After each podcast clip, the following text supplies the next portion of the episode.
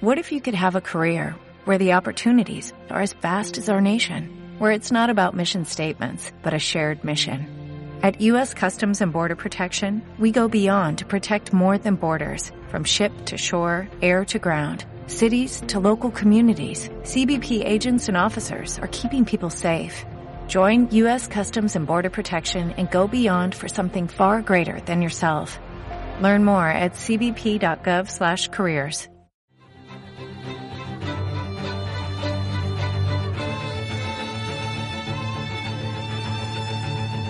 Os recordamos que podréis continuar con este debate y hacer vuestras preguntas a los invitados en la página web de Facebook de Burbuja Radio. Nos vemos allí.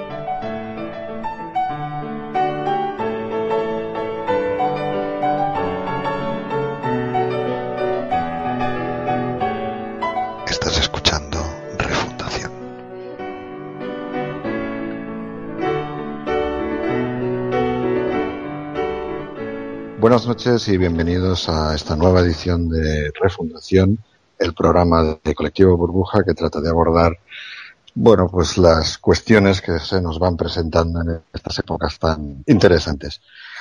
En esta, en esta ocasión abordaremos el, el tema de la autogestión y la tecnocracia. Dos temas que en principio pues son bastante antagónicos, pero que según nuestra opinión pues pueden ser dos de los futuros eh, más probables que nos, nos encontremos delante. Y en esta ocasión contamos con Carlos Angulo. Buenas noches, Carlos. Hola, buenas noches. ¿Qué tal a todos? Con Juan Carlos Barba. Buenas noches. Hola, Buenas noches, Juan buenas. Carlos. Sí, sí, hola, buenas. Muy bien. Con Ana Barba. Buenas noches, Ana. Hola, buenas noches a todos. Buenas noches, Ana. Y con Salva Mestre. Buenas noches, Salva. Hola, buenas noches. Pues bueno, en principio, pues eh, empezaré dándole la palabra pues a, a Carlos, que la semana pasada le tocó moderar, que casi casi no pudo hablar. Adelante, Carlos. Nada, no, no lo consideraré una venganza, ¿eh? Vale, vale.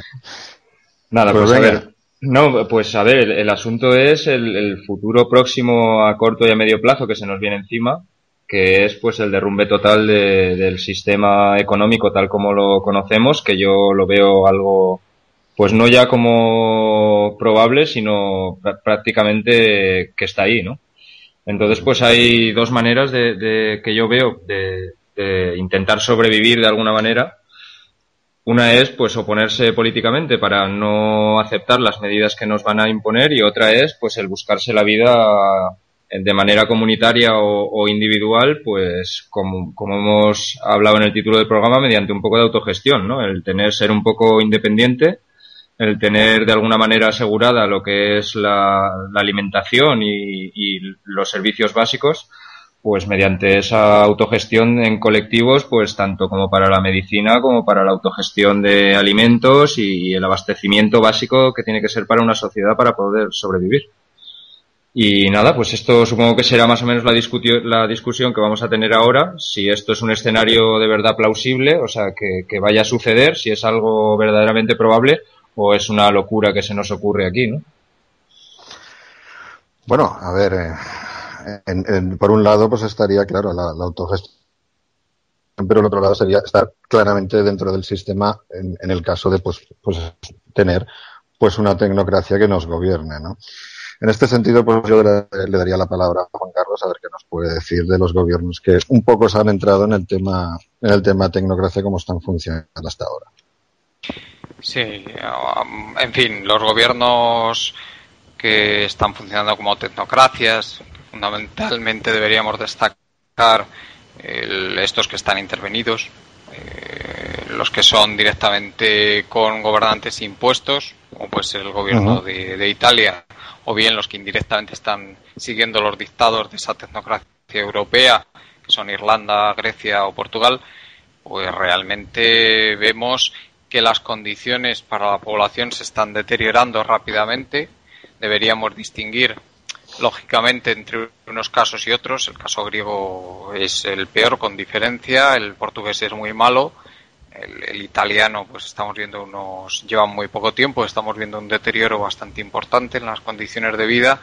Y en el caso irlandés también se está viendo ese declive, pero no podemos olvidar que Irlanda era uno de los uno de los países que tenía mayor renta per cápita del mundo cuando estalló la crisis financiera y por lo tanto pues también tenía un pulmón mucho mayor para resistir los embates estos que está que está sufriendo y también este deterioro en las condiciones de vida de la población que se está sufriendo también el resultado, desde luego, no puede ser más desesperanzador, ¿no? En cómo están funcionando estos gobiernos tecnocráticos. Eh, está habiendo una repercusión muy asimétrica de la crisis sobre los diferentes estratos de la población. La crisis se está batiendo con mucha fuerza sobre las partes más débiles de la población y fundamentalmente jóvenes, los que el paro está golpeando con muchísima fuerza, se están viendo excluidos el, pues de, lo que es eh, la posibilidad de organizar, de organizar su vida en la mayor parte de los casos y también bueno pues en lo que son los pequeños profesionales pequeños empresarios también están siendo muy golpeados en todos estos casos y sin embargo vemos que bueno por supuesto los parados que el paro es terrible no y, y vemos también sin embargo que las grandes empresas que están teniendo muchísimo apoyo financiero y sobre todo la banca pues están teniendo soportando muchísimo mejor la crisis en todos estos países. Desde luego no no no no no puede ser menos esperanzador un futuro realmente que, que, nadie con sentido común puede querer. Para sí eh, son estos gobiernos tecnocráticos. Muy bien muy bien Juan Carlos.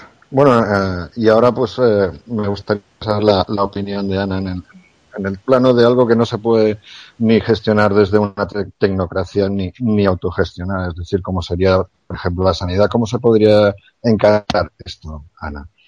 Eh, bueno, no estoy totalmente de acuerdo en que no se puede organizar desde un punto de vista de autogestión. aparentemente no se puede. Aparentemente no. Y, y desde luego eh, este gobierno eh, y cualquier gobierno tecnocrático lo que pretende es organizar la sanidad desde su punto de vista tecnocrático. Es decir, ellos únicamente valoran resultados económicos, eh, no consideran en absoluto eh, la, posibilidad de que un, un, resultado sanitario sea más importante que un resultado económico. desde ese punto de vista, ellos eh, nos llevan a, a, un escenario en que la, la, sanidad se ha deteriorado o se está deteriorando en cuanto a la calidad de la prestación y en cuanto a los servicios que los ciudadanos eh, eh van a recibir o están incluso ya recibiendo. Eh, eso para centrar un poco cómo repercute un gobierno eh, tecnocrático en la sanidad.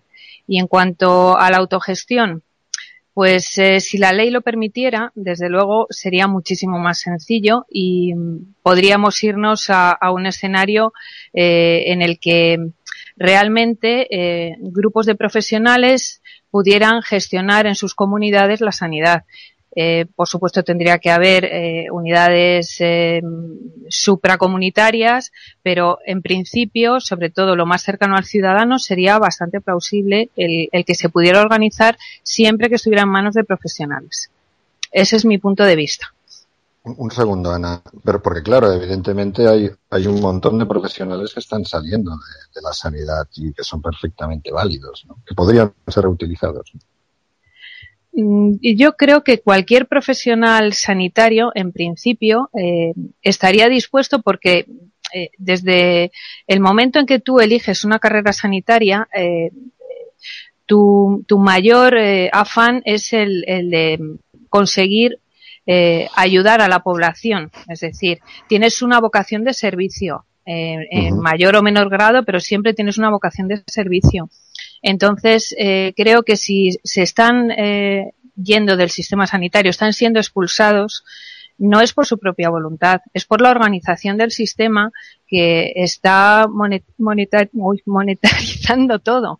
Eh, ahora mismo eh, están reduciendo el número de, de, enfermeros por planta en los hospitales, están reduciendo el número de guardias, están cerrando unidades eh, en servicio de tarde, en servicios nocturnos. Eh, realmente puede que algunas de esas unidades estuvieran infraexplotadas, pero eh, habría que haber valorado primero si la población necesitaba ese servicio o no, y eso no se ha valorado. Es por eso que está aumentando mucho el paro entre, entre el sector sanitario. Muy bien, Ana. Y bueno, uh, ahora me gustaría saber cómo, cómo, cómo podíamos, eh, bueno, gestionar los, uh, políticamente, pues estos dos escenarios. En este caso le daría la palabra a Salva. Salva, ¿qué, ¿cómo lo ves? A ver, en todo lo que han comentado, muy interesante. Yo, antes de a lo mejor ponerme a prescribir posibles formas de hacer esto, me gustaría hacer una reflexión. Eh, cuando Ana, Ana habla de que, la tecnocracia actual solo tiene en cuenta ciertos criterios económicos para desarrollar, para desplegar sus políticas, no solo en los sanitarios, sino en cualquier cosa, me resulta muy interesante esta cuestión porque, bueno, claro, ellos entienden. O sea, es que eh, la perversión del lenguaje es muy sutil, porque hasta incluso Ana me da la sensación de que cae en cuenta, ¿no? Porque dice, solo son criterios económicos, pero claro, eso ya depende de lo que tú entiendas como un criterio económico. ¿no? Entonces aquí cito de pasada eh, lo de la economía del bien común de Felber, que simplemente es entender la economía de otra forma. Si la entiendes de otra forma, los propios criterios económicos incluyen unas determinadas cosas. Es decir, es que aquí la perversión del lenguaje es tal que lo que se entiende por técnico o lo que se quiere hacer pasar por técnico viene con una pretensión de objetividad absoluta.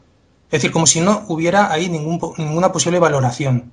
Y eso no es verdad. Es decir, las, aplicaciones de los criterios tecnocráticos que se están haciendo hoy en día, en realidad sí que responden a valores. Lo que pasa es que son unos valores que si se te presentan como tales, como valores éticos, son absolutamente inaceptables para la inmensa mayoría de la gente. ¿Cuál es la forma de hacerlo, digamos, de, de metértelo con calzador?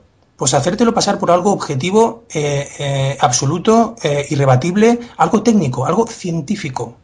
Y ese es el tema, ¿no? Es decir, esto es una previsión muy profunda. Es decir, el cómo el propio, la propia noción de tecnocracia implica que está basado sobre algo técnico y que por tanto no está sujeto a discusión ética. Y eso es una gran, gran y profunda perversión. Entonces, por supuesto que la economía son valores en última instancia. Esa, eh, yo no estoy dispuesto a aceptar una cosa distinta al respecto de esto. Y el tema que tenemos que debatir es si, socialmente aceptamos determinados, determinados criterios y por tanto determinados valores u otros. Esa discusión me parece esencial y, e irrenunciable. Eso por un lado. Y por otro lado, me gustaría hacer una reflexión un poco más, más general, ¿no? Cuando hablamos de tecnocracia, pues, pues eso, estamos, creo que entendemos todos que nos estamos refiriendo al poder de unos pocos sobre unos muchos, ¿no? Lo que se está viviendo, lo que se está llamando hoy en día la globalización, pero claro, la globalización llevada por unas determinadas cúpulas, ¿no? De poder. Entonces, esta tecnocracia se opone al concepto de autogestión que si lo ves bien tiene como diversos ámbitos y planos de aplicación. O sea, puedes entender que por autogestión es que me voy al campo, monto una comuna y trato de olvidarme del mundo mundial, eh, como por ejemplo las ecocharchas eh, de, de, de, Cataluña, de Enric Durán, etcétera. Aunque bueno, sí. no necesariamente es irme como un gusano al campo, puede ser una cosa intermedia y tal, pero bueno. Desde eso hasta lo que estaba hablando Ana, es decir, dentro del sistema, pues de una forma intentar desde abajo eh, eclosionar una organización propia de la gente. En definitiva, a mí el concepto de autogestión me gusta porque sugiere soberanía. Ese es el tema. Es decir, ¿somos capaces o vamos a optar por intentar organizarnos nosotros desde la soberanía, desde el concepto de somos una piña y nos lo organizamos para nosotros? Y no a la expectativa de una tecnocracia que trata de imponernos supuestos valores absolutos desde arriba hacia abajo. Bueno, y después de esta intervención de Soba que, que bueno, ha, ha, clarificado bastante los, dos escenarios desde el punto de vista político. Me gustaría saber la, opinión de, Carlos al respecto. Pues la verdad es que estoy muy de acuerdo con Salva. Vamos a ver, en el sentido de que, como decía él, hay, hay un, una contaminación en cuanto a lo que significan los términos y al final lo que decíamos de qué es la economía, pues la economía al final se está difundiendo por ahí como que es algo totalmente solo monetario o financiero y de las cuentas y la contabilidad y demás, cuando no tenemos en cuenta que la economía es algo físico. O sea, es lo que hay que tener en cuenta es la economía real y en ese sentido la economía real es lo que se está desmoronando mmm, todavía a un ritmo peor que lo que es la economía financiera, ¿no? Que aún tienen pues posibilidades a través de los bancos centrales y demás de ir poniendo parches por ahí pero el ritmo del rescate ya incluso para la economía financiera parece que está siendo insuficiente y lo que está desmoronándose de verdad es la economía real.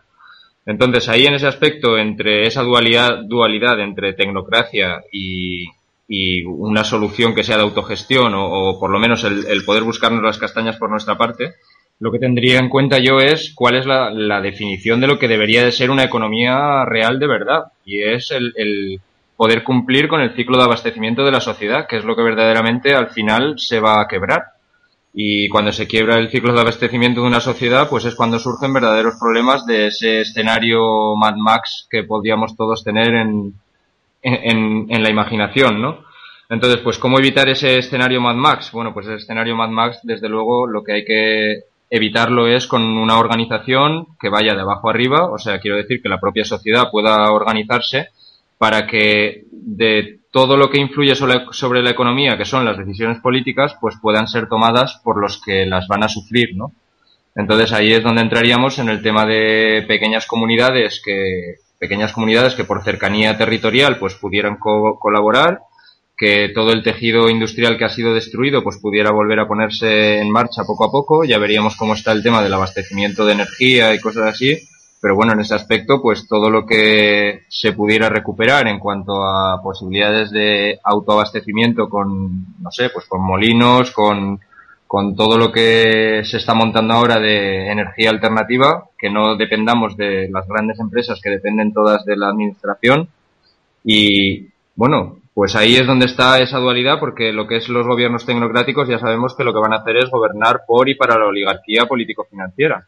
Entonces es lo que estaba diciendo, que van a intentar salvar todos los números a nivel contable, pero ya sabemos que esa economía financiera, no solo ya en España, sino a nivel mundial, pues supera en, no sé, en decenas y decenas de veces lo que es la economía real en, en, cuanto a orden de magnitud. Entonces, dejar que la economía real sea guiada por esta casta fija de políticos y financieros, pues va a acabar por sucumbir, o sea, de una manera inevitable para mí. Entonces ahí es donde está la clave, el poder organizarse a nivel de pequeñas comunidades de abajo arriba.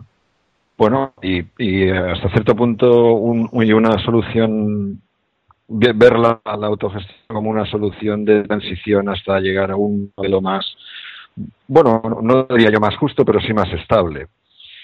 ¿No? Claro, el, sí, el, asunto ya no es, no es alcanzar la estabilidad porque la estabilidad en realidad nunca existe, ¿no? No es algo, todo es un proceso transitorio, entonces el asunto es cómo se va a dirigir ese proceso transitorio. Si no tomamos los ciudadanos la sartén por el mango, si dejamos que sea la tecnocracia la que lleve esa transición, pues está claro que lo que es la economía real va a desaparecer y esto se va a convertir pues en un escenario más Max al final. Muy bien. Bueno, claro, y viendo, viendo cómo está, digamos, hacia dónde nos vamos, que nos vamos dirigiendo, que sería, bueno, unas tecnocracias en, en, principio buscan buscan una, pretendida licencia, pero que tampoco no, no, la están consiguiendo, al menos a, nivel económico.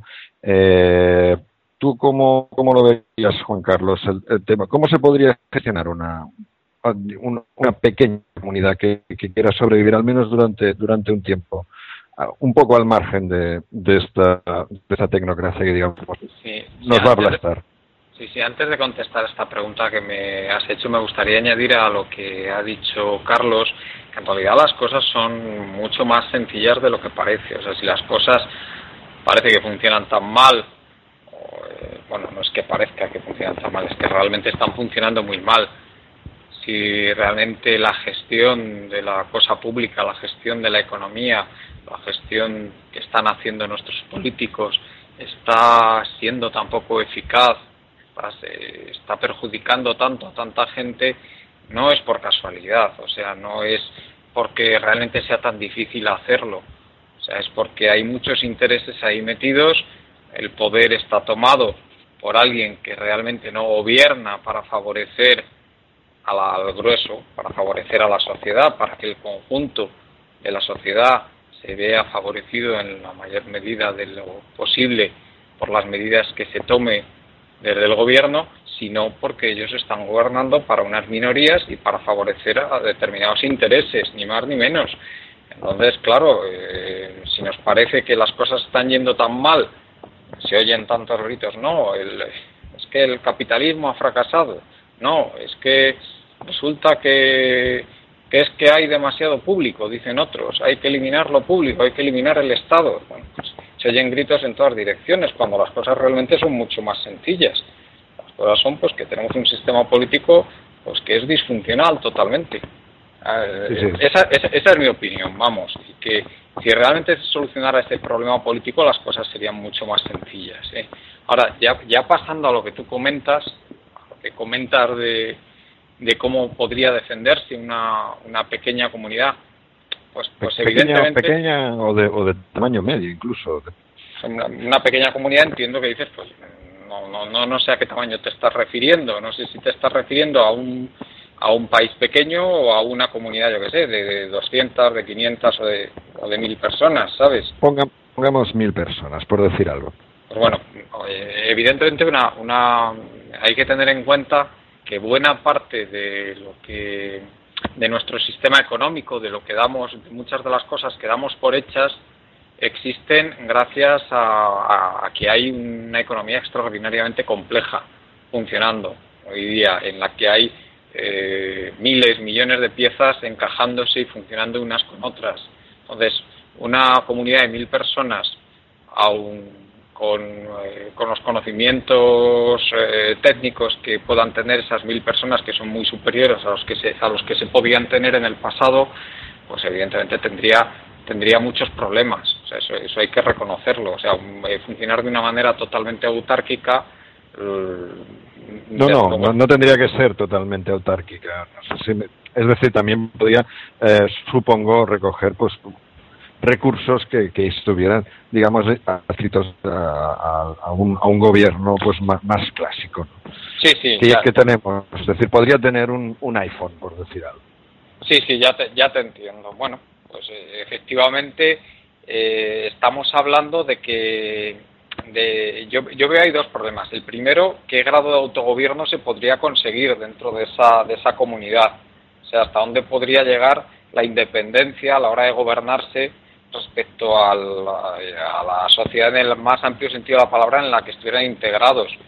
Si realmente eh, se consiguiera un grado de autogobierno elevado, pues, pues, no hay duda de que teniendo esos intercambios con el, con el exterior, esos intercambios a los que nos estamos refiriendo, para conseguir tantas cosas que hoy día se dan por hechas, pues yo pienso que podría, podría ser, eh, podría funcionar bastante bien. ¿eh? Igual que es sí. Es decir, Juan Carlos, yo lo que me vengo a referir es que no, no sería ah, autogestión por, por negación, sino autogestión como autodefensa. Sí, sí, sí, te, sí, sí, te estoy entendiendo, pero vamos, hay que dar por hecho eso, fundamentalmente, que, que, que la injerencia de la de lo que son de lo que es el, sistema en el que está integrado por por ejemplo España en, en, en dejar que ese autogobierno llegara pues bastante lejos, pues, pues no fuera demasiado grande, o sea, que se sintiera, ¿no? Que, ese autogobierno fuera, llegara, pues, pues, pues bueno, a, a, unos extremos importantes, ¿no? Entonces, en, ese caso yo creo que sí, que, podría ser, si no materialmente, eh, una, una comunidad muy abundante, pero desde luego como eh, evidentemente las necesidades básicas se podrían cubrir sin ningún tipo de problema, necesidades básicas, alimentación, cobijo, abrigo, pues eso sin duda se podrían cubrir y la y por supuesto sería un lugar muchísimo más agradable para vivir eh, siempre que las que, que, las normas que esa comunidad pues evidentemente se gestionara de una de una de una forma de una forma democrática y, de una forma pues bueno adaptada ¿no? a, a, lo que son las auténticas necesidades de las personas yo creo que sí que es perfectamente posible ¿eh? o sea es decir mm, se podría llevar a cabo eso que dice no ese ese dicho que hay que que no no es necesario una riqueza que la riqueza material de la que disfrutamos realmente no nos está aportando tanto que, esas necesidades que parece que tenemos son eh, están mediatizadas fundamentalmente por, por la propia estructura social y que, la felicidad de las personas no depende de ello, sino que depende de otra serie de cuestiones que evidentemente yo pienso que una comunidad como esa se podrían lograr, por lo menos para mucha gente, de una, de una, de una forma mucho mejor. Bueno, sí, es el dicho de que no es más rico quien más tiene, sino quien menos necesita, ¿no? Sí, sí, pero vamos, eh. que, entendiendo que las necesidades básicas, para mí sin duda alguna, siempre y cuando se mantuviera ese grado de intercambio con el exterior, para mí sin duda alguna se podrían cubrir sin ningún problema. Sí, no. Además que, que, también tenemos, hay que tener en cuenta que muchas de esas necesidades, bueno, no tan básicas, pero, pero sí importantes, dejará un momento, en un momento dado el Estado de cubrirlas por sí mismo, por desaparición como está ocurriendo ahora en Grecia, ¿no? Por ejemplo. Bueno, y, bueno, bueno hay, hay, recordemos que hay cientos de miles de personas que no las cubren, esas necesidades básicas ahora mismo. Exacto, exacto. Bueno, eh, pues eh, eh, sería, se me ocurre ahora plantear la pregunta, ¿sería deseable esa opción, la opción de, de, la autogestión? Por ejemplo, Ana, ¿cómo lo verías tú además para, para gestionar, por ejemplo, pues quiebras personales? Bueno, yo quería hacer unas consideraciones eh, a tenor de lo que ha dicho Juan Carlos, que se me han ocurrido mientras le estaba escuchando. Si eh, vamos a hablar de autogestión desde el punto de vista político, eh, eso me lleva a pensar en las polis griegas. y eso sería muy complicado dentro de los estados en los que vivimos. Mm, eh, por lo cual creo que eso sería imposible. Sin embargo, si hablamos de eh, una autogestión desde el punto de vista económico, eso me hace pensar en los burgos eh, del final de la Edad Media, principio del Renacimiento, que realmente sí que funcionaban dentro de una unidad supranacional con un sistema político en cada país el que tuvieran, pero ellos funcionaban perfectamente desde el punto de vista económico y, em, creo que quizás mm, no sería copiarlo, pero sí eh, tomar lo mejor de, cómo funcionaban esos burgos, lo que sería factible a la hora de, conseguir comunidades más o menos autogestionadas. Es decir, eh, yo lo trasladaría un poco a la forma en que ellos eh, en, aquella época gestionaban sus, sus ciudades, desde el punto de vista económico en las relaciones con las demás ciudades, incluso desde el punto de vista eh, de las relaciones con el Estado. Que mm. quizás mm, a lo mejor eh, lo idealizo mucho, pero podría ser un, punto de partida. un poco volver a un poco volver al modelo ciudad-estado. Sí, efectivamente. Modelo renacentista, ¿no? Sí, no tan político, Mm, más, eh, supongo que económico, porque no creo que desde el punto de vista político eso fuera eh, muy factible, el, ser independientes. Bueno, en, ese sentido, un poco lo que lo que propone, o no, no es que lo proponga, sino que, que lo ve muy factible Santonio Becerra son los clústeres, ¿no? es decir, mm. zonas muy productivas, pero que no se adscriben dentro de dentro de, un estado determinado, ¿no? sino que funcionan pues más o menos autónomas. Bueno, que eso durante mucho tiempo funcionó bien eh, y ahora mismo eh, quizás sea el, momento de iniciar algo similar, puesto que estos estados eh, tan tecnocráticos y tan absolutamente mastodónticos que no dejan a los ciudadanos ninguna libertad para establecerse de ninguna manera lógica ni práctica eh, hay una serie de, normas absurdas que impiden a los ciudadanos tomar iniciativas ni de, modo individual ni de forma colectiva. Ahora mismo mm, se me ocurre en algún programa de economía directa de final de 2011 eh, hablaron, creo que con José Luis Carretero, del tema de, de, empresas que van a la quiebra y que los trabajadores eh, se quedan con ellas para autogestionarlas. Y se comentó en aquel programa. Cooperativista. Sí, se comentó en aquel programa que, por ejemplo, la legislación española realmente pone muchísimas trabas a eso. Es decir, que una posibilidad de salvar una empresa productiva y que los trabajadores puedan sobrevivir eh, trabajando en ella de esa manera, la legislación lo impide. Y como eso, muchísimas más cosas.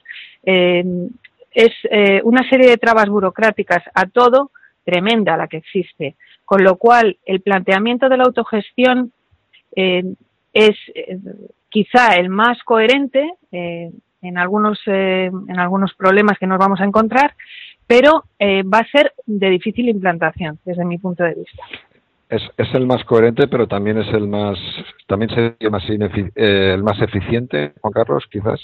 ¿Podría ser una, una manera de llegar a la eficiencia? Pues dependiendo, dependiendo de los sectores económicos de los que estemos hablando. Si hay sectores económicos, evidentemente una fábrica de, automóviles no se podría montar, una, una fábrica de semiconductores, por ejemplo, eh, bajo ese modelo porque necesitan, pues hay unas inversiones de capital tremendas, el tamaño es impresionante, ¿no? El de, pero vamos, lo que son el, el 90% de, la, de las necesidades básicas de las personas, pues sí, eh, en esa escala pueden funcionar a plena eficiencia sin ningún problema. Sí, sí. Bueno, y, y desde el punto de vista organizativo, ¿cómo lo ves, Salva? ¿Cómo es el modelo de los burgos que propone Ana? A mí me recuerda al modelo de Chomsky, el anarquismo comunitario, creo que lo llaman de Chomsky, y más o menos está hablando un poco de eso, de comunidades que se autogestionan. Mm, yo lo que entiendo es que siempre, y Ana creo que también lo ve así, siempre necesitas una, una estructura que supra eh, comunitaria que coordine un poco esto eh, y que garantice la estabilidad del modelo, claro. Mm, eso es un tema delicado. Vuelvo a lo de antes. Hay que tomar la institucionalidad vigente. Si no la tomamos, Mm, pues pasará, creo que, no sé quién lo ha dicho, si Juan Carlos Vana, que, que, van a ir a por ti. O sea, no te van a dejar las leyes, te lo van a poner difícil y no, no vas a poder hacerlo.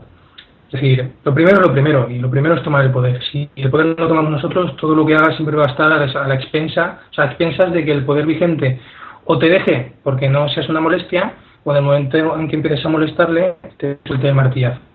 Entonces, ¿cómo organizarlo? Pues es una cuestión política y, no científica, como decía antes, por tanto es posible. Es una cuestión de voluntad política y de conciencia. ¿Y, si fuera una cuestión de supervivencia?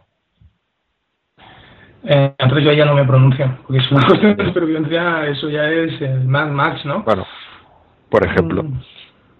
Supongo que... Pues, pues que se pronuncie Carlos al respecto, ¿no? Hombre, pues vamos a ver, ese sería el peor de los escenarios, ¿no? Yo, como dice Salva, está claro que lo que hay que hacer es actuar en el presente para no tener que llegar a ese estado en el que ya no queda nada. O sea, el asunto es actuar cuanto antes para salvar todo lo posible antes de, alcanzar ese estado en el que la economía ya no existe y la sociedad ya no existe, se ha desintegrado y aquí es el sálvese quien pueda.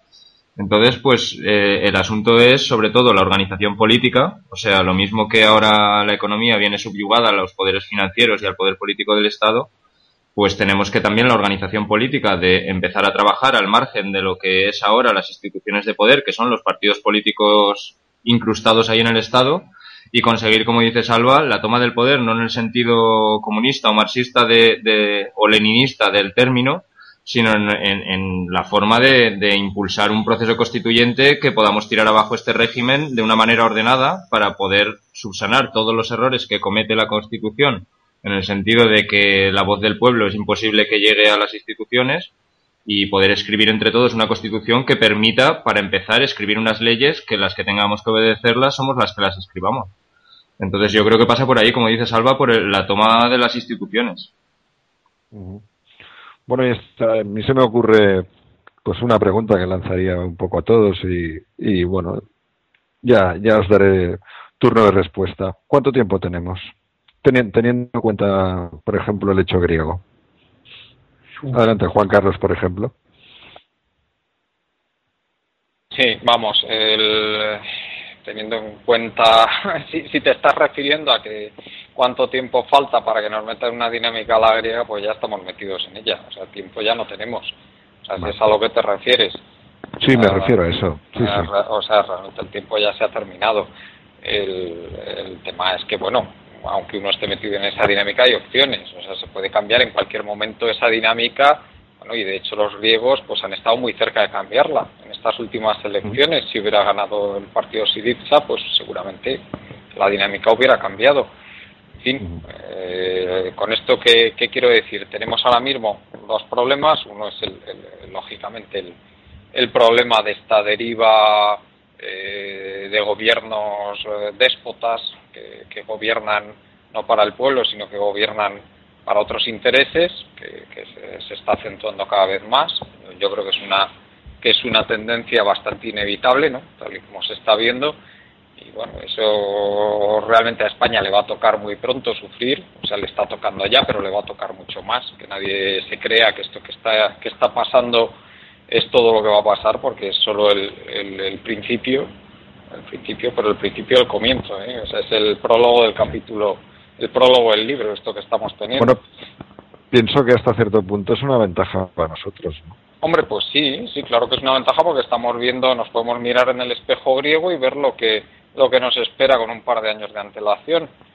Eh, en fin, entonces el, eh, en cualquier momento pues el, está en manos del, del pueblo, porque claro, esta gente sin el apoyo del pueblo no es nadie, pero claro, mientras ese, ese apoyo no se pierda totalmente, pues es, eh, es muy difícil que cambie esto. En fin, esperemos, esperemos que cambie. Y luego, aparte de esto que me, que me has preguntado, el tiempo que tenemos, hombre, es que hay también otra dinámica, eh, hay otras dos dinámicas superpuestas que son en realidad la causa última de todo esto que estamos sufriendo. Una es la dinámica de la globalización, una globalización eh, hecha y pensada también para el gran capital y para las grandes corporaciones que lo que está consiguiendo es depauperar el valor del factor trabajo en los países, sobre todo en los países que vivían por encima de la media como, y que viven todavía por encima de la media, como le pasa, como le pasa a España, y, y que también es un proceso ciertamente imparable, tal y como se ve ahora mismo, no se ve ningún indicio de que vaya para atrás entonces también tenemos ese, ese proceso que tiende a deteriorar la situación en España y que España es posiblemente, debido a su escasísimo peso político es, eh, y a la negligencia absoluta, y cuando no, eh, cuando no directamente maldad de sus gobernantes, pues es eh, uno de los países del mundo que más lo está sufriendo y luego tenemos el otro proceso, que es el proceso de, de, la escasez, de la escasez del deterioro ecológico del planeta, que es esa más largo plazo, es una onda de más largo plazo y que también lo vamos, lo vamos sufriendo, pero que se va a ir sufriendo cada vez más. Es decir, eh, aquí o la gente toma conciencia de que hay que hacer un cambio político radical si no queremos que cada que cada 10 años miremos hacia atrás y digamos, uy, qué bien vivíamos hace hace 10 años, ¿cómo es posible esto? O, se toma o toma el pueblo las riendas, las riendas de su destino, o realmente vamos a estar en esa dinámica. Es decir, que cada 5 o 10 años vamos a mirar hacia atrás y vamos a decir, hay que ver qué bien vivíamos. ¿Cómo es posible que viviéramos también? No, pero también hay que tener en cuenta que evidentemente tendrá podrá tomar las, las riendas de su destino, pero también, también tomará las deudas del anterior del anterior régimen, lo cual también es un problema. Bueno, eso, eso, ya, eso ya sabes lo que pasa. Cuando hay un cambio de régimen, realmente todo ese tema se renegocia. O sea, una, una, deuda que no se puede pagar, obviamente no se va a pagar. O sea, que tengamos aquí unos tipos ridículos en el, en el gobierno que llevan con la pretensión de que vamos a, a poder pagar la deuda desde hace cuatro años, pues realmente, eh, pues, en fin, que sigan haciendo el ridículo, pero esa deuda no se va a pagar jamás. Por lo tanto, por lo, por lo que yo veo, pues habría que, eh, bueno, mm, desarrollar dos estrategias similares. Una, una pues eh, orientada un poco en la mayor medida a, una, la creación de, una comunidad lo más autónoma posible y el otro una estrategia como para llegar a, conseguir pues eh, llegar a, los órganos de poder, ¿cierto? Sí, sí, ¿No sí, sería, vamos. ¿No sería eso? Son totalmente compatibles ambas estrategias, lógicamente. O sea, además yo las veo que además se, se van a ir, se, se, van reforzando entre sí, porque personas que viven al margen de lo que es el lavado de cerebro masivo que sufrimos por parte de los poderes y de todos los medios a su disposición, que son muchísimos, pues lógicamente son personas que son mucho menos manipulables. Son personas que, que, evidentemente saben pensar por sí mismas y que, y que, son muy peligrosas para este régimen. O sea, eso evidentemente va, reforzaría muchísimo la lucha por el, por el control político del, del Estado. Muy bien. Y Sara, eh, factor tiempo. ¿Cuánto, cuánto tardaríamos en, en uh, inducir un, un, proceso constituyente, por ejemplo? Eh, ¿Me dices, Eric? Sí. Pues eso es muy variable, porque mira, eso depende de factores tan variables como, por ejemplo, Anguita, ahora está proponiéndose el referente a una revolución. Si en lugar de tratar de aglutinar a toda la izquierda en un frente para lograr hegemonía social, ideológica, lo enfoca a un proceso constituyente, pues a lo mejor es simplemente por ese detalle puede que estalle la chispa o no. Es decir, la cosa ahora está de tal modo que, que yo, la verdad, no me atrevería a hacer ninguna quiniela al respecto. Hay, hay, hay condiciones objetivas para que eso estalle ya, pero mm, depende de muchos factores. O sea, la verdad es que cuando piensas en el, en el nivel de conciencia real que pueda tener la gente cuál es el auténtico problema, pues depende de cómo te pongas depende de cómo lo veas. Hay momentos en que piensas que las revoluciones las llevan un 5% de la población y que arrastran a los demás, entonces ahí es cuando dices todo es posible. Hay momentos en que dices, bueno, es que el 60 o el 70% de la población está más preocupada de que España gane la Eurocopa. Eh, yo no me voy a atrever a hacerte una previsión en este sentido. Lo que sí te puedo decir es que así como el 15 me saltó de la noche a la mañana y nadie se lo esperaba, pues perfecto, pueden haber escenarios de que de la noche a la mañana también se líe parda eh, de cara a un proceso constituyente. Mm, hay gente que está ahí al pie del cañón. ¿Y piensas tú, Salva, que, se tendría que poner las cosas peor? Por ejemplo, sería un factor importante. Podría, podría serlo, podría serlo. Lo que pasa es que las condiciones materiales, esto, el marxismo ha estado muy criticado por esto, ¿no? Las condiciones ¿Por, materiales... ¿por qué mentir? Porque, pero, Salva, mentirnos más no pueden, ¿eh? No pueden, pero es que, joder, eh, resulta eficaz la mentira que hacen. ¿eh? Es decir, hay gente que todavía piensa que, pero mucha gente, ¿eh? y gente formada, y gente intelectual, ¿eh? que yo alucino, que todavía dicen, no, no, cuando se soluciona el tema de los bancos volveremos a la senda del crecimiento. o sea, claro, que has alucinado. El grado de hipnosis, el grado de hipnosis es muy grande, yo lo veo muy complicado. ¿eh? Porque aquí el problema, antes hablabas de si conseguir, has dicho, conseguir una estabilidad. Carlos lo ha discutido y te ha dicho, bueno, el tema es que nunca hay nada estable en efecto. Los sistemas son dinámicos como como el agua por el desagüe, ¿no? Ese círculo, ese vórtice del agua es algo dinámico, probablemente estable, pero al mismo tiempo es dinámico. Aquí el tema es eh, qué inercia, quién, traza el, ver el vórtice, ¿no? ¿Hacia dónde se traza el sentido? Ahora mismo lo están trazando los grandes capitales, como Juan Carlos, eh, en este proceso llamado globalización, al servicio de las corporaciones, como ha dicho Juan Carlos, lo ha hecho muy bien. Ahí se está trazando un vértice y estamos yendo todos detrás, y al desagüe, nunca mejor dicho. El tema es si tenemos eh, los arrestos de generar otra inercia que contrarreste ese, vértice. Por supuesto, no vamos a conseguir algo estable, va a ser algo siempre un proceso. Pero bueno, ese proceso podemos mm, darle un sentido o podemos darle otro sentido. Entonces, en ese sentido, estoy muy de acuerdo con lo que ha dicho Juan Carlos también. Vamos, lo suscribo palabra por palabra de que el movimiento de la autogestión refuerza el de la toma de la institucionalidad, porque eso empodera a la gente y es solidario del mismo sentimiento de soberanía y de, y de autosuficiencia. Es decir, desde esa perspectiva, una población que tenga la mentalidad de la autogestión, evidentemente no va a dejar dominarse por una institucionalidad perversa y traidora. Entonces, por supuesto que se cruzan las dos cosas. Muy bien. Bueno, eh, Carlos, ¿tú, tú cómo, cómo, cómo empezarías? Eh, pues uh, un modelo de autogestión? ¿Cómo, cómo, cómo le explicarías a la gente pues para, para que entras en este modelo? Hombre, pues lo primero, más que explicar, es encontrar la energía o el oído que vaya a escucharte, ¿no? O sea, en este sentido, no, no me atrevo como salva a dar un plazo de cuándo se puede poner esto en marcha, ¿no? Pero si tenemos en cuenta la evolución de cómo es el nivel de paro y hacia dónde vamos y cuál va a ser el nivel de exclusión, pues en cuestión de seis meses, de, un año, de año y medio, de dos años, yo creo que en, cosa de dos años deberíamos de tener algo ya organizado y cómo, cómo empezarlo. Pues empezarlo es a nivel de que cada uno, cada individuo tiene que pasar a la acción, pero pasar a la acción en el sentido de, de buscar la cooperación para montar esas comunidades, ¿no? Eh, empezando desde lo más abajo posible. O sea, es que mientras en los bares, en las comunidades de vecinos no se esté hablando más que, como decía Salva, pues de que si España va a ganar o no va a ganar la Eurocopa o cosas así, pues seguiremos avanzando en el sentido del desmoronamiento total de la sociedad. Y ahí es en donde hay que encontrar, pues, cómo resurge la sociedad civil en contra de los poderes establecidos del Estado. ¿Cómo le explicaría yo a alguien cómo tiene que organizarse? Pues mira, en el momento uno pasa de mm, no hacer nada a buscar si alguien está haciendo algo, por ejemplo, pues ya es un paso.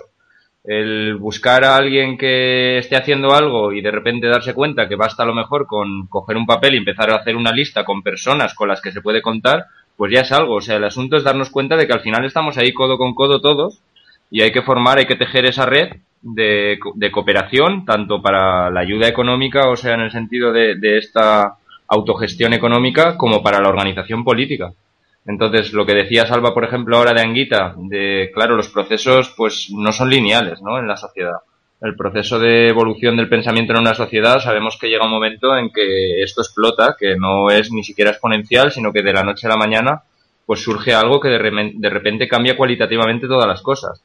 Entonces, pues, ¿cuándo será ese momento en el que cambian aquí cualitativamente las cosas? Pues mira, un amigo mío me, me decía que yo parcialmente estoy de acuerdo con él, que de lo actual a, la revolución van siete días sin comer. O sea, quiero decir que si realmente esto avanza al ritmo que avanza, pues yo creo que en 18 meses o, o un plazo de dos años aquí tiene que haber algo montado o si no esto se desmorona por completo ya. Muy bien. Y esto, a ver, esto cómo, cómo crees tú, Ana, que se lo podría tomar la gente? ¿Pensás que podría desconfiar de, un modelo autoorganizativo o cómo lo ves? Bueno, yo pienso, como han dicho tanto Juan Carlos como Salva como Carlos, que el, el deterioro eh, que estamos sufriendo en cuanto a las condiciones de vida eh, va a ser determinante en, eh, para que comience el proceso de cambio y que cuanto más deprisa eh, se dé el deterioro, más rápido vamos a ver que, que, hay un cambio. El peligro que veo es que el cambio puede ir en una dirección contraria a la que nosotros deseamos. Eh, de, estoy hablando de un partido totalitario que uh -huh, puede que puede encontrar eh, terreno abonado en el descontento de la gente eso no es descartable. Pienso que si realmente movimientos como el 15M o como nosotros mismos somos capaces de, hacer germinar la idea entre la población de que podemos conseguir otra cosa y de que entre todos eh, podemos eh, hacer que cambie el sistema político en el que estamos a algo democrático de verdad, eh, creo que estaríamos conjurando eh, esa, esa posibilidad eh, que creo que nadie quiere de, un partido totalitario. Pero el riesgo está ahí. Y entonces, mm, toda la gente que estamos eh, por un cambio hacia una democracia de verdad, tendremos que hacer todo lo que se nos ocurra y trabajar en todos los campos que veamos factible para conseguir que el germen de una verdadera democracia surja en nuestra sociedad. Eh, como bien ha dicho Juan Carlos, el hecho de empezar a organizarnos desde el punto de vista de autogestión en determinadas áreas va a favorecer que mm, eso sea posible. Como también han dicho, creo que Salva y Carlos, que un, una persona que um, sabe que es capaz de gestionar una, una determinada área de, de su vida, eh, no se va a dejar gobernar por alguien con quien no está de acuerdo. Entonces, eso es muy importante, que consigamos eh, sembrar ese, esa, esa semilla de, de digamos, de, de, gobernanza, de autogobernanza. Y luego quería, aparte de estas consideraciones, quería dar un plazo de tiempo para el sector en el cual yo trabajo, uh -huh. que es el sanitario. Sector. Uh -huh. Sí, el, el, plazo de tiempo va a ser, eh, desde mi punto de vista, entre 10 y 18 meses máximo, porque no va a haber dinero ni para pagar las nóminas del personal sanitario, ni para pagar las facturas de los medicamentos. De aquí a fin de año mm, vamos a empezar a ver cómo eh, lo que ha ocurrido esta semana en Baleares, que los farmacéuticos a los que les deben 85 millones de euros ya no son capaces de soportar esa deuda y van a empezar a cobrar el 100% de los medicamentos o vamos eh, a ver también como en Andalucía donde no están dispuestos a, asumir que no les paguen la nómina de julio va a haber movilizaciones. Todo esto eh, va a ir eh, corriendo como la pólvora por todo el país según se vayan dando las situaciones de deterioro dentro de cada sector y dentro de cada ciudad o de cada provincia. Entonces, creo que en un plazo de máximo 18 meses, eh, la sanidad va a estar realmente revolucionada. Muy bien, pues parece que, las conclusiones son bastante claras. Es decir, eh, por un lado, ante, ante lo que lo que se nos avecina, pues eh, iniciar pues una manera de un proceso constituyente, como, como hemos dado a llamar, eh, una manera que sería una manera de que el pueblo intente tomar el poder constituido hasta ahora.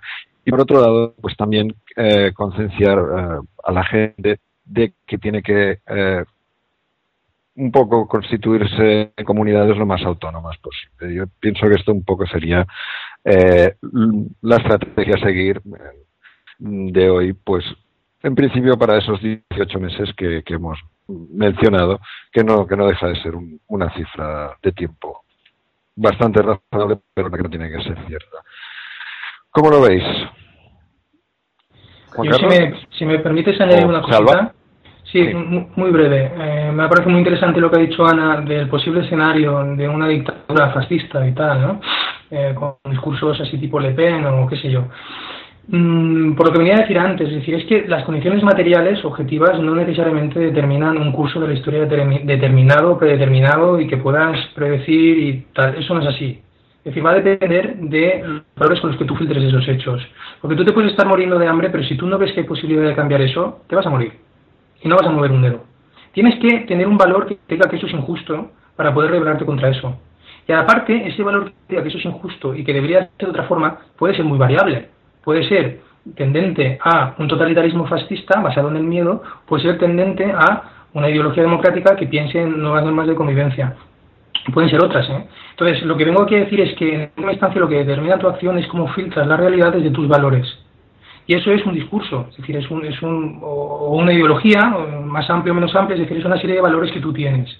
Entonces, por eso me parece, me parece tétrico, incluso tétrico, cuando veo ciertas actitudes de gente que dice, no, espérate, que ya, que, espérate que en cuanto esto empeore verás cómo se soluciona. Porque están dando por hecho que las cosas se van a solucionar como ellos creen que deben de solucionar. Eso no, no es así necesariamente. Es decir, no te puedes quedar en una terraza esperando a que esto se caiga para que emerja lo que tú sabes que tiene que pasar. No, eso no es cierto porque lo que puede pasar es que salga lo contrario y lo monstruo, lo que tú, de lo que tú querrías. Hay que estar ahí, hay que estar en la acción, hay que estar haciendo discurso y hay que estar generando uno la realidad, no esperando que venga uno generándola. Pues entonces puede pasar, puede salir bien, pero oye, es una mera probabilidad. Muy bien. Pues yo casi casi daría por concluido este debate.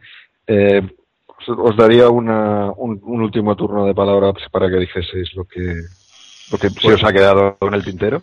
Yo he gastado el mío, Yo he gastado el mío. sí, ya, ya, ya, ya he visto. Adelante, Carlos. Nada, yo simplemente añadiría que para fomentar todo este tipo de actitud de cooperación entre primero los niveles locales para luego ir ascendiendo hasta conseguir impulsar este proceso constituyente y, y poder tomar el Estado y escribir una nueva constitución, lo primero que habría que hacer es decir a los oyentes y a todo aquel que nos escuche, pues que, que, no, que terminen con el miedo que realmente están difundiendo los medios de comunicación, que los medios de comunicación sí que son un arma de destrucción masiva de, la moral de la población, que, que, precisamente lo utilizan para que la gente busque el cobijo del estado actual de las cosas y que busquen, pues como decía Salva, aquello de, oye, en cuanto esto lo solucionen los que están ahora, pues esto volverá a resurgir como era antes, ¿no? El estado del bienestar anterior. Y eso no va a volver nunca. O sea, el asunto es que aquí ya no hay ninguna otra opción, hay una línea dibujada en el suelo, hay que posicionarse y, y que realmente el miedo no lleva más que a la parálisis y es, es inútil para una solución. Muy bien, Carlos. Uh, Juan Carlos, ¿algo, ¿algo que añadir? ¿Alguna idea? Pues que efectivamente estoy de acuerdo con lo que habéis dicho, que si a no ser que cada, todos y cada uno de nosotros seamos conscientes de que tiene que tomar una actitud activa, es decir, en la consecución de esta lucha que tenemos que llevar adelante por cambiar este régimen que tenemos, eh, lo que vamos a obtener va a ser precisamente lo contrario de lo que esperamos. Es decir, vamos a obtener seguramente un régimen pues mucho más autoritario, con muchas menos libertades, en que las condiciones de vida se vayan deteriorando cada vez más y en que las esperanzas de, de ver un futuro mejor pues se desvanezcan según pasen los años hasta que hasta que sean vamos completamente imposibles. O sea yo animaría a todo el mundo por supuesto a esto a que a que tome conciencia de, de a qué situación nos estamos enfrentando y lo importante que es la colaboración de todos y cada uno de nosotros. Muy bien Juan Carlos. Y bueno y por último Ana algún Bueno, último pues, apunte Sí, yo quería eh, hacer ver que hasta ahora eh, el colectivo Burbuja ha estado eh, pronosticando lo que iba a ocurrir. Eh, ahora ya se ve que está ocurriendo mm, todo lo que se había pronosticado. Entonces, a partir de ahora, no solamente vamos a hablar de lo que está pasando, sino que debemos intentar eh, buscar soluciones eh, tal y como hemos hablado hoy, desde el punto de vista de autogestión de los problemas, para que la población vea que hay soluciones si nos asociamos y si somos inteligentes y trabajamos eh, en conjunto o en grupo. Muy bien, muy bien, Ana. Y con, me parece muy bien lo que has dicho. Y con, con esta última intervención tan sabia de Ana, nos, nos despediremos de nuestros oyentes del colectivo Burbuja. Eh, no sin antes despedirnos de nuestros invitados. ¿De acuerdo? Nada, bueno, buenas un saludo a noches, todos. Carlos. Buenas noches. Buenas, buenas noches, Ana. Buenas noches. Buenas noches, Salva. Buenas noches, gracias. Y buenas noches, Juan Carlos. muy buenas noches a todos Pues bueno, quedamos emplazados para el próximo programa Refundación, que será la semana que viene. Y saludamos a todos los oyentes de Colectivo. Muy buenas noches.